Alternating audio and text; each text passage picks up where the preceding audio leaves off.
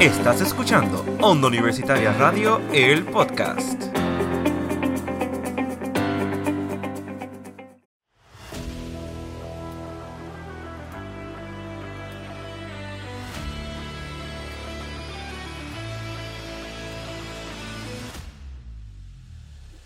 Saludos mi gente y bienvenidos a un episodio más de Desde los Bleachers de Sumamey. Te habla Wilmer Andrés Rivera y me acompañan. Aquí como siempre Marco Zaragoza trayendo la información del deporte. Y Carlos Santana, como siempre, todos los jueves, acostumbras en el trío dinámico. Sí, es. Ya estamos aquí acabando casi el semestre eh, y les Ah, traemos un episodio bastante especial para estos ya últimos dos episodios que quedan porque la semana que viene es el último episodio de esta primera parte de la temporada. claro. Ya estamos y en la recta decidí- final ya casi. Sí, ya estamos en la recta final, ya las clases están apretando. Digo, ya esto, no, ya apretó y apretaron tanto Claro, que sí, uno ya está sufriendo. apretando ya. Está- Literalmente. Ya apretaron, ¿eh? Sí, ya ya pasó. apretaron hace dos, tres semanas ya. Sí. Claro. Pues tenemos una entrevista a una persona que para mí es especial porque lo conozco desde hace muchos años ya y like siempre hemos en cuando yo hacía deporte siempre estuvimos like eh, como compañeros también como rivales y pues nos criamos básicamente en el deporte juntos él es Wilfredo Baez Wilfredo bienvenido Wilfredo. gracias por estar aquí. Bienvenido, Wilfredo. cómo estás Wilfredo Estamos bien, gracias a Dios, disfrutando el retiro. el retiro. si no lo saben, ¿verdad? Él pues representó aquí en la universidad por el deporte de la alterofilia. Yo lo conozco desde el lanzamiento, porque antes era lanzador.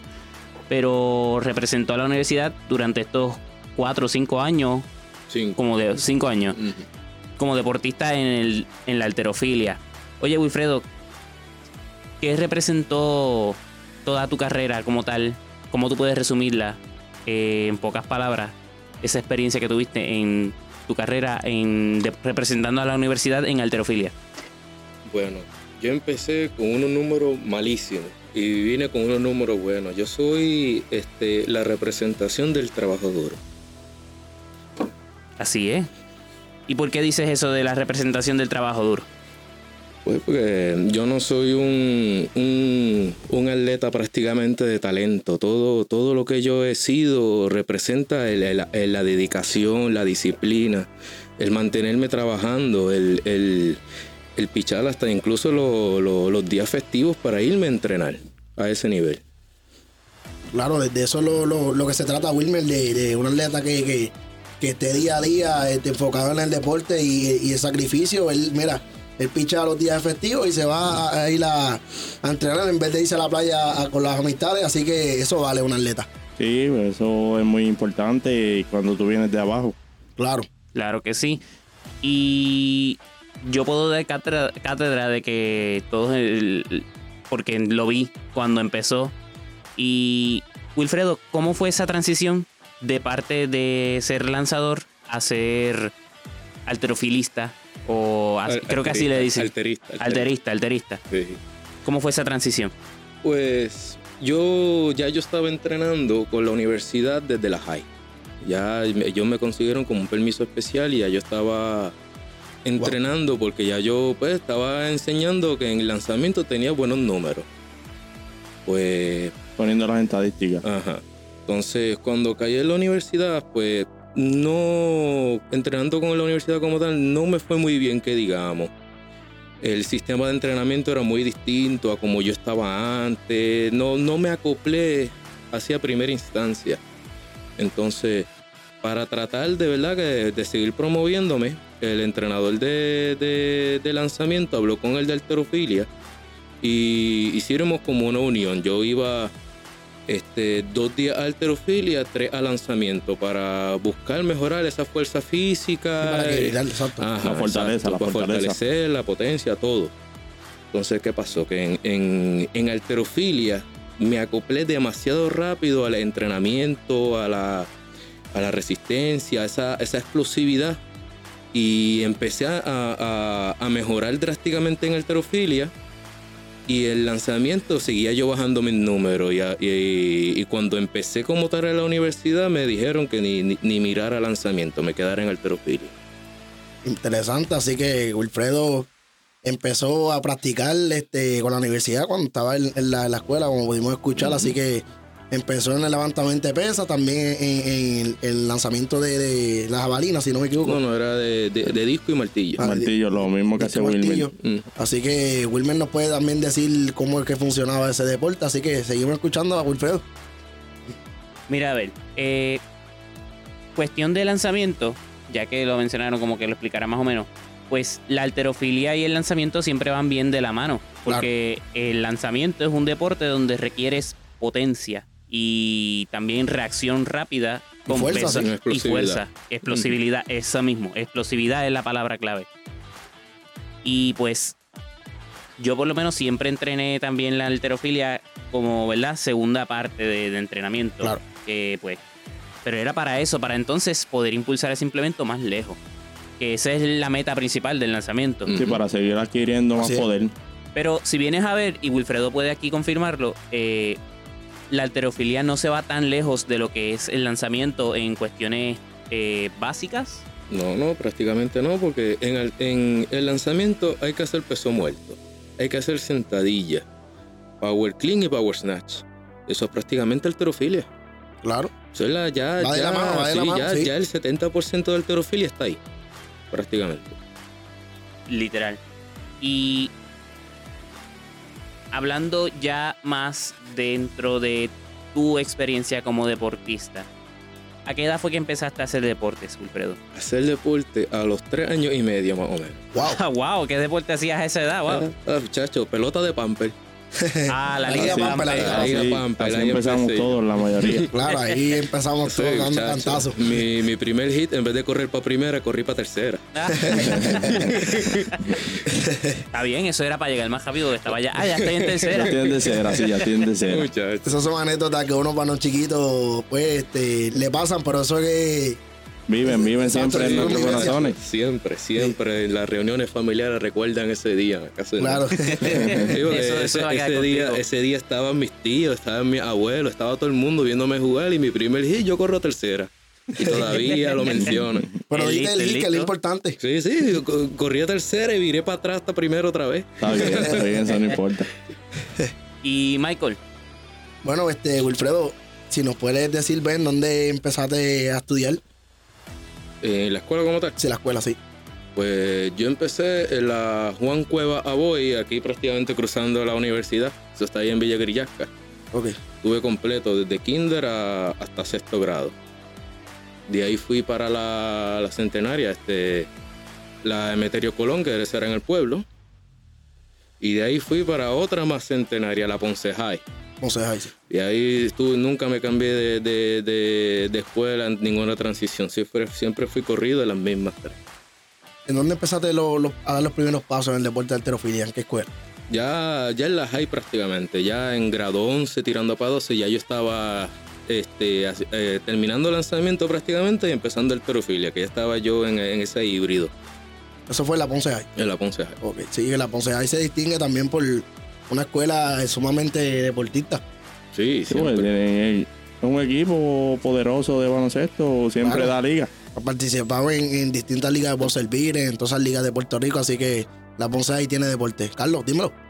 Eh, ¿Cómo te acostumbraste al desarrollo, ya que este deporte requiere tanta, ¿cómo lo dice? Entrenamiento de los músculos y fuerza.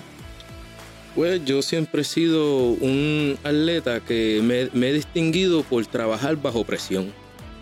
Claro. Y el entrenador que estaba ahí era Roberto Rosado, muchacho. Ese hombre no se reía.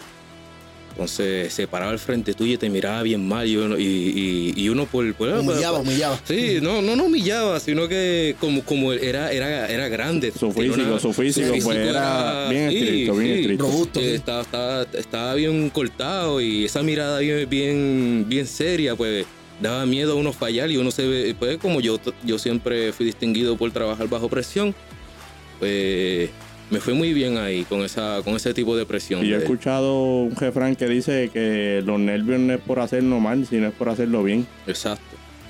Wilfred, ya cuando llega a la Pontificia Universidad Católica Recinto de Ponce, ¿cómo se sintió esos primeros, esas primeras conferencias con la, con la universidad como tal? Ah, muchacho. Yo competí, la primera fue en Salinas. Era el vaquero, pero el vaquero había pasado algo que no se pudo dar en Bayamón, le hicieron en Salinas en el albergue olímpico. Y muchacho, quedé tercero de tres. Wow. Eso fue lo más que había. Yo, pues, eso, esa era una competencia que era más como para los principiantes. Me tiraron ahí para que yo vaya ya Subiendo. puliéndome y sabiendo cómo era la competencia, el ambiente, esa- esas vibras competitivas del terofilia. ¿Llegaste a participar en live? Sí, con lo- yo, ya yo culminé mis cuatro años en live. Wow. Así que, ¿cómo se siente representar los colores de la sangre azul, la sangre pionera? Muchacho, un orgullo. Yo, eso era un sueño prácticamente, haber, haber participado en la universidad y estar en la live, salir a las fotos, redes sociales. Eso era un sueño Así que ya, prácticamente. ya tachaste uno de tus bucket list. Sí, ya eso está hecho. Ya, ya te retiraste, pero sigue todavía con la sangre azul en tu cuerpo, así sí, que. sí, yo sigo, yo sigo en el gimnasio dando vueltas, entrenando físico, yo apoyo a los chamaquitos Importante. nuevos, a los que están interesados en meterse al terofilia, cada rato los llevo por ahí a ver si, si, si se meten también. Oye, Sí, ¿y, qué- y dándole- qué tú le dirías a, clases. a- a quien, a alguien que nos esté escuchando, que tú le dirías para que se motive a por lo menos el gimnasio? O Claro. si le gusta la alterofilia, así, pues busquen por internet los videos y eso. ¿Qué tú les dirías para motivarlos? Alterofilia es el mejor ejemplo de, de, de que no, no prácticamente no existe el talento. Uno puede tener más talento que yo, pero si yo no trabaja, si él no trabaja igual de, du- igual de duro que yo, yo le voy a pasar por encima. Alterofilia es el deporte de, de- de bien riguroso por la técnica y los entrenamientos, por lo más, por lo más talento que haya.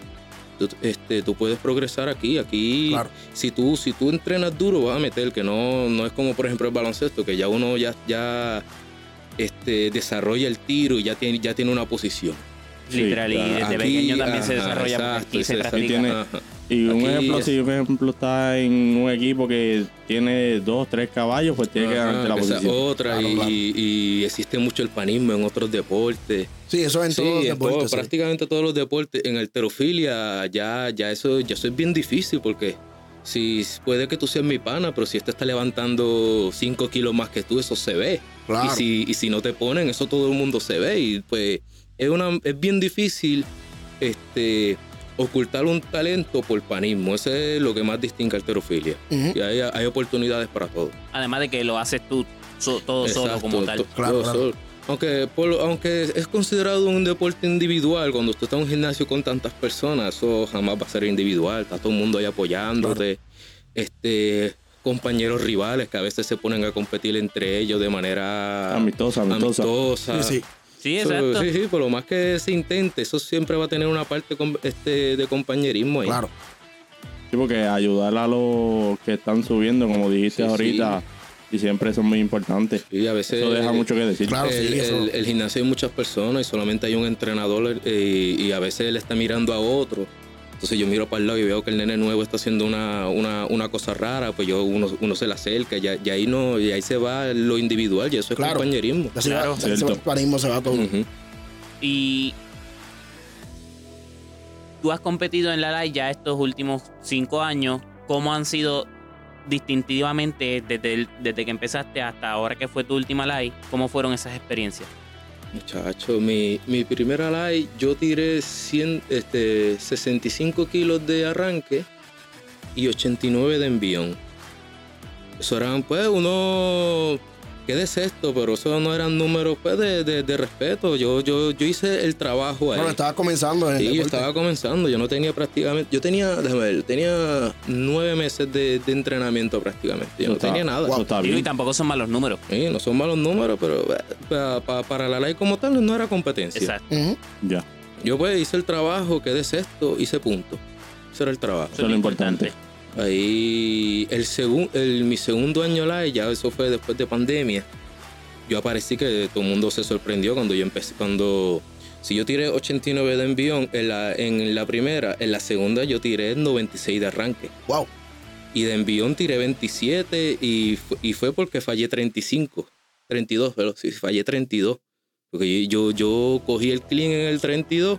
Cuando tiro el jerk me salí del tablero y casi le, le, le- le dejo caer la barra a los jueces encima. Oh, Wow.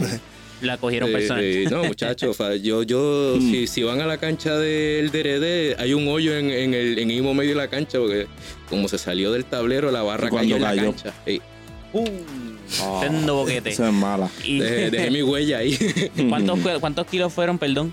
Este, ahí fueron 132 kilos. 100, 100 kilos son 220 libras, imagínate. Ajá, Ay, sí, madre. 130. Wow. Mucho peso, mucho peso. Sí, porque esto es un detalle, ¿verdad? Que pues internacionalmente pues se Sí, usan los kilos y en el deporte de la alterofilia no es la excepción, se Tacho, usan no. kilos. Sí, sí. No va a comprar el tablocillo nada con tanto peso. Chacho. Ok. Y entonces en tu tercera live y cuarta y quinta. Pues, Ajá. en la tercera, este, yo, en, ahí, ahí fue- fallé yo el arranque. Yo fallé 102 kilos de arranque. Yo lo había completado completo, pero el codo derecho no le estiré por completo y no pude como asegurar la barra y se, me- se me cayó para el frente. Wow. Sí, porque eso es un detalle Sí, también el importante. Sí, la precisión, la precisión. alterofilia es bien reconocido por su estricta técnica. Un fallo en la técnica ya se fastidió la y ya perdiste, exacto, la perdiste. Sí, lo Podrás haberla importante- cargado, pudiste ser fue bastante fuerte, sí. pero no. No, no había break. Sí, la Eso es- precisión es, es porque la importante. gimnasia- Sí.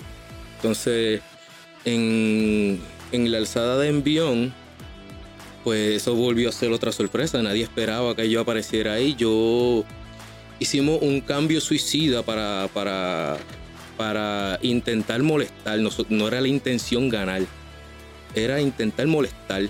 Claro. Entonces hicimos un cambio suicida de casi... Hicimos un- un cambio de 9 kilos. Eso era una exageración prácticamente. Uh, eso es un. No, lo, lo normal son, eh, entre las tres alzadas son 5 kilos, eso es lo normal. Y yo hice un cambio de 9 y tiré 141 kilos en esa live. Wow. Vaya. Y ahí y, y- y molesté, pero molesté de más porque aparecí con bronce ese año. Esa, Vaya, ese, eso es súper bueno. ese- Pero excedí lo que, lo, que, lo que era el trabajo. Como que era importante porque Claro. traíste un bronce. Sí, sí, sí. Digo, y en la live uno siempre toma esos riesgos así. Sí, sí, eso fue de, de- de la nada. El entrenador me, eh, el entrenador me dice, ¿estás ready? Y, y yo me quedé como que, coño, nunca me han preguntado eso en una competencia. Pues sí, claro que sí estoy ready, para eso entrené. Ok. Y viene y firma el papelito para que me subieran de peso. Y yo digo, ¿qué pasó aquí?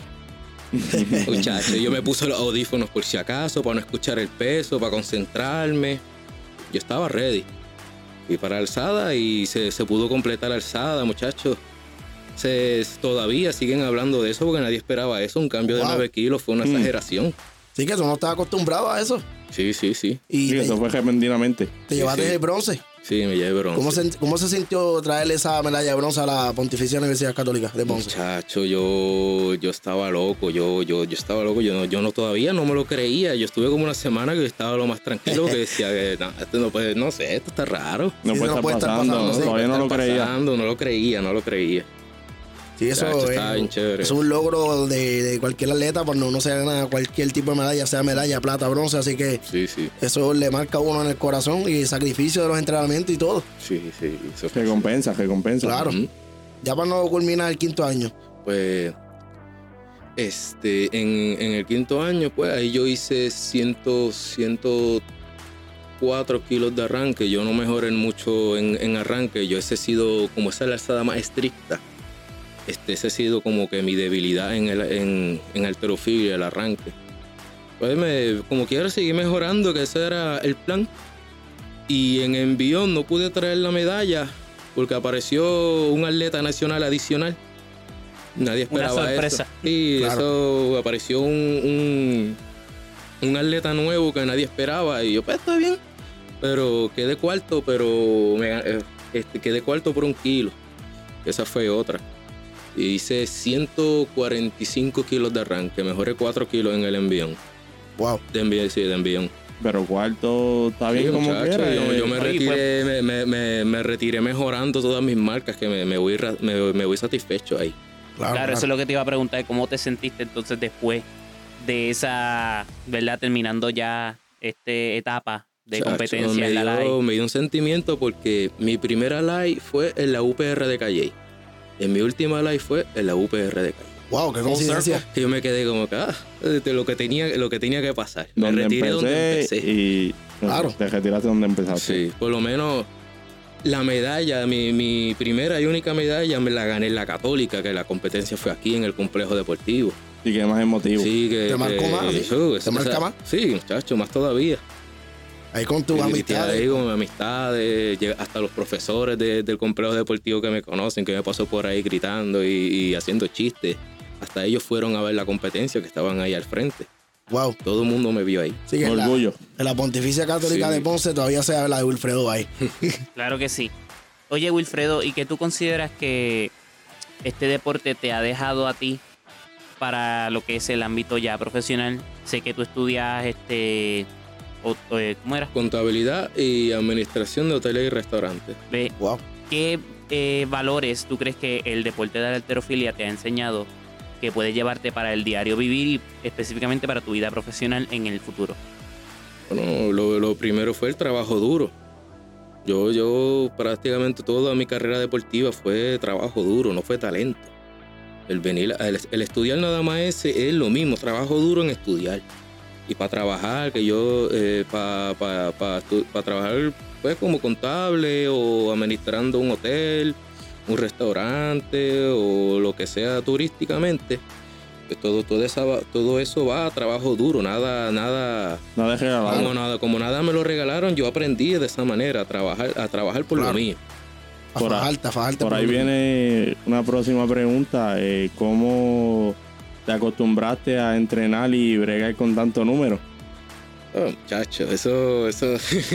Digo, entre- mientras entrenaba bregaba con números, no te, no te, Sí, no te no, no, no es muy lejos, no, no, no ir muy Sí, lejos. la- en alterofilia siempre ha tenido ese, ese problema. Empezábamos, ah, este, vas a entrenar en tu 60%. Y ya uno sacaba la calculadora, ¿cuál es el 60% de mi peso máximo? Y casi todos los ejercicios eran por por ciento, lo mismo, que si 3 de 2. Que, ah, Sí, que como todo- quiera seguir bregando con números, no, no podemos ir muy lejos. estuve siempre con la Claro. calculadora en la mano, no hay break. Bueno, este Carlos, quiero que le diga a los oyentes de que cómo es que de qué se trata la astrofilia. Pues la alterofilia es un deporte olímpico, también conocido como el levantamiento de pesas. Esta disciplina, como hablamos, requiere de un gran entrenamiento de los músculos del cuerpo para adquirir la fuerza necesaria para los levantamientos, además de desarrollar destreza y actitud mental. Bueno, ya lo que podemos escuchar lo que dijo el compañero Carlos Santana, así que la alterofilia se conlleva de mucho esfuerzo, mucho entrenamiento duro, como ha, dicho Wilfredo. Así que también te tengo un, dato. que el primer puertorriqueño en ganar medalla de medalla en el deporte de alterofilia fue el Santa Isabelino Howard Roche Cintrón, medallista de los Juegos Centroamericanos y del Caribe en Salvador, en Sal- Salvador 2023, el pasado año. Entonces Sí, así, literalmente hace poquito. Y también la, la primera mujer puertorriqueña en ganar medalla fue pionera. Fue pionera, se llama Leslie Burgos, eh, tan solo 26 años conquistó la, la primera medalla de, para el deporte, así que en la categoría de 48 kilogramos. Sí, esa es la, de las categorías más livianas de las mujeres. Claro, así que en el deporte de la alterofilia este, se puede hablar de la, de la Pontificia Universidad Católica porque la primera mujer fue de aquí, de la Yeah. universidad.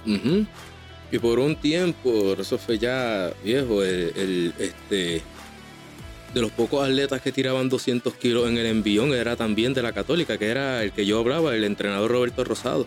Wow. Tiró 200, 200 kilos en, en- en un panamericano, que eso fue, el- el- eso de los, de, los Histórico, pocos atletas, de los pocos atletas que tiraba 200 kilos era ese en aquel tiempo. Y un dato histórico, se desarrolló como deporte internacional, sobre todo en el siglo XIX. Es uno de los pocos deportes que participaron en los primeros Juegos Olímpicos modernos celebrados en Atenas en el 1896. uno de los uno de los- deportes más antiguos.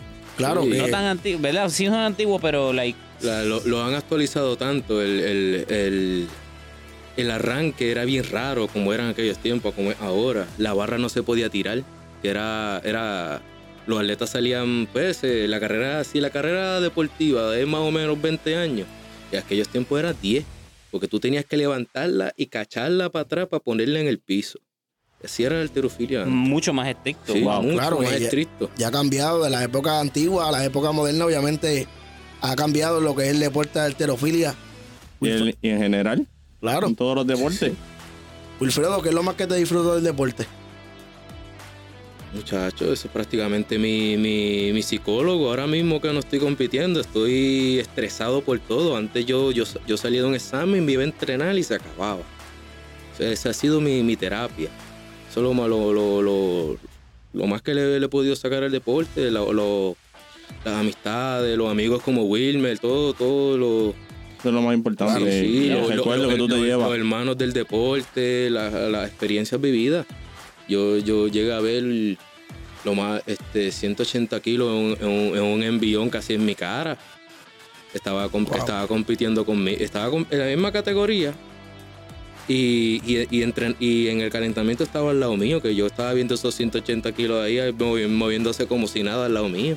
O sea, yo- Impresionante. Yo, nunca creía haber visto eso al lado. Wow. ¿Qué podemos esperar de Wilfredo Bay Maldonado a, a los próximos años? Pues, chacho, ya como empresario, que por lo que estoy estudiando es para hacer un restaurante, inventarme algo así. Tengo un hermano que es chef y entre los dos hemos querido hacer pues, un restaurante entre los dos. Sí, que con eso puedes empezar. Claro, y tiene como que en la mente un nombre más o menos como que le pondrá a tu restaurante algo como que de la alterofilia o algo que, que piensa por ahí. No creo, no creo, no, no ese nivel. Ah, que siempre alguna persona que sé yo, una- le apasiona algo y le pone. Sí, sí. Tal vez, tal vez no, pero a lo mejor me meto en, en la alterofilia como patrocinador o algo, si me va bien. Claro, en el como negocio, auspiciador. Sí, Claro, claro. Auspiciador ahí. Siempre va a apoyar el deporte de donde saliste y, y, Sí, y donde te desempeñaste. Muy Claro, y yo, eso. yo mismo diría en- en que no, no, como que no dejes que se te vaya toda esta costumbre de entrenar y todas esas no, cosas. Eso, eso va ahora. Claro, va ahora, ahora es que te tienes que mantener porque Sí, también están los máster y esas cosas que uno Sí. puede representar también a la isla. Sí, sí, es verdad.